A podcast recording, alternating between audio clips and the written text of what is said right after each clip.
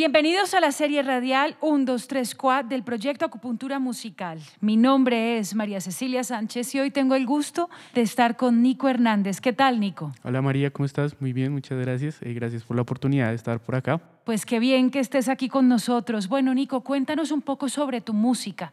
Últimamente estoy tocando mucho jazz, eso fue lo que estudié en la universidad y pues me ha influenciado mucho, me ha marcado mucho. Eh, he tocado en varios proyectos aquí de la ciudad, y sí, me gusta mucho el concepto de la improvisación más que todo, como esta cuestión de poder crear música en el instante me parece algo increíble, como componer pero en tiempo real, como decía Bill Evans. ¿Y por qué tomaste la decisión de interpretar a través de la guitarra? Pues no creo que haya sido una decisión consciente, la verdad fue más como mi intuición que me llevó a escoger la guitarra cuando era muy chiquito, como que la vi un día en una tienda y le dije a mi mamá que me gustaba y después de un tiempo me la compró, me la regaló y pues ahí empezó la cuestión, empecé tocando como la música de la que estaba rodeado, como mucho pop, música como la que, la que todo el mundo conocía en esa época, que era como Maná, Juanes y toda esta onda. Después como que empecé a seguir más como mis gustos musicales y me fui como por el rock, después fui por el metal, después conocí como las músicas fusión con rock hasta que descubrí el jazz y pues me ha parecido muy bonito. Bueno, y cuéntanos eh, qué escenario de la ciudad o qué escenarios has podido disfrutar con tu guitarra. Pues he tocado en varios teatros, el Teatro Cafam, el Teatro Julio Mario Santo Domingo,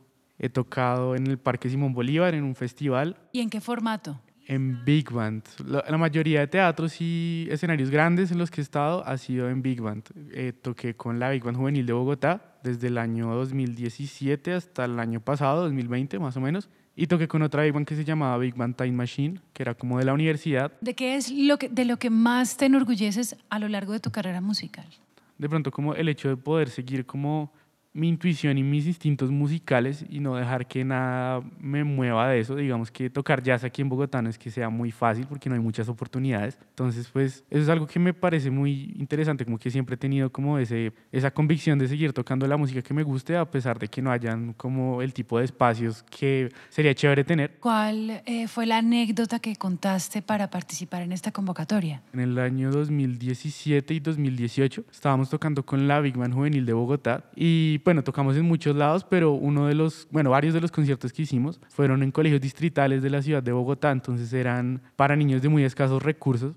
Pues fue muy lindo ver la reacción de los niños porque uno piensa como que, pues uno ignorantemente piensa que los niños de ahora solamente se interesan en, en músicas como el reggaetón o músicas así como más populares, pero no, uno llega ya con este formato de Big Band y los niños son muy curiosos y les gusta y hasta salen a bailar y se divierten. Entonces fue muy bonito ver eso y como estaría muy chévere que el gobierno de pronto se interesara más por fomentar ese tipo de proyectos. ¿Qué es lo que nos quieres interpretar el día de hoy, Nico? Eh, les voy a tocar un tema que se llama Blue Monk. Es una composición de Thelonious Monk.